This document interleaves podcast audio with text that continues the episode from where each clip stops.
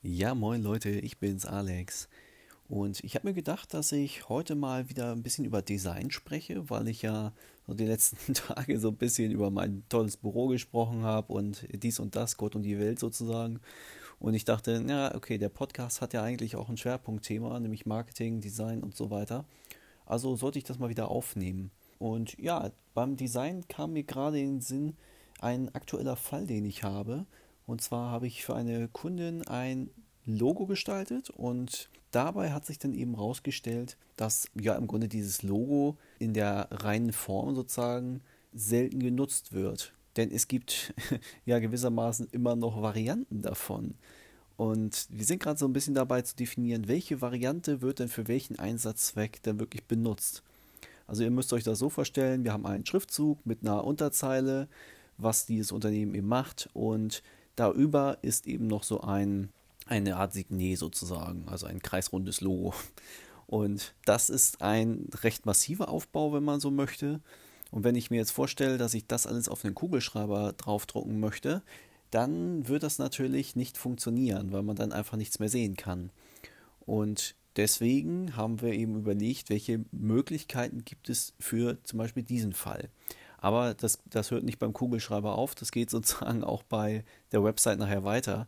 Wenn ich mich entscheiden sollte, einen relativ schmalen Header zu benutzen, wo dieses Logo dann vielleicht eben relativ klein und piefig sozusagen wirkt, überlegt man eben, was macht man jetzt? Macht man dieses kleine Kreissymbol irgendwo links oben in die Ecke und in die Mitte steckt man den Schriftzug, dann teilt man sozusagen das Logo und ich sag mal so, als äh, Entscheider hat man natürlich alle Möglichkeiten zu sagen, ja, das machen wir so.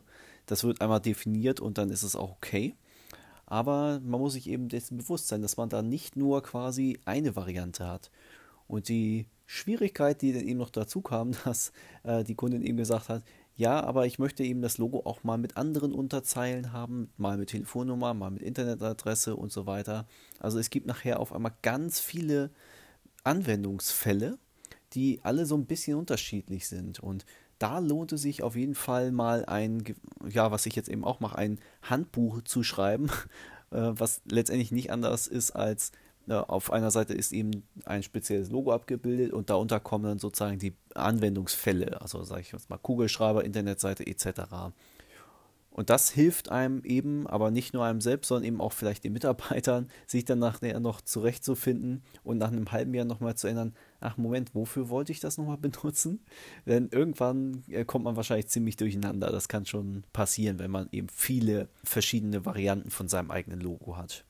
Ja, aber ich finde das eben ziemlich cool, muss ich sagen, dass man diese Freiheiten hat, weil man denkt sonst immer, oh Gott, das Logo darf nur XY sein. Also sagen wir mal, das Unternehmen heißt Sony und das hat nur diesen Schriftzug und nichts anderes drumherum.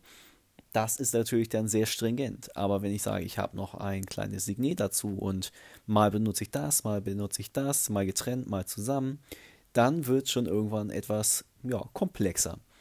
Aber ich finde es toll, dass man eben diese Freiheiten sich nehmen darf, weil es gibt da keine Konvention, die heißt, äh, du darfst das aber nur so oder du darfst es nur so machen. Es gibt ja auch den schönen Spruch, wer die Regeln kennt, der darf sie auch brechen. Und genauso sehe ich das eigentlich auch beim Logo-Design, weil es ist nicht jedes Logo gleich und das äh, wäre auch, ehrlich gesagt, wäre es fatal, wenn es so wäre. Dann wäre es total langweilig und nichts würde mal überhaupt äh, auffallen. Von daher macht euch nicht zu sehr verrückt, wenn ihr gerade über euer Logo nachdenkt und denkt, hm, da müsste ja was gemacht werden. Wichtig ist aus meiner Sicht, dass es gut und prägnant zu erkennen ist und dass es eben auch in verschiedenen Größen noch funktioniert. Ich sage jetzt mal Beispiel wieder Kugelschreiber. Wenn da nachher nichts mehr zu lesen ist, dann sollte man vielleicht drüber nachdenken, dafür eine eigene Variante zu machen. Das ist nur so ein kurzer Gedanke heute gewesen, weil ich gerade diesen aktuellen Fall auf dem Tisch habe. Und ja, demnächst werde ich nochmal ein bisschen mehr über Design und in Anführungsstrichen Regeln sprechen. Macht's gut, Leute. Bis morgen.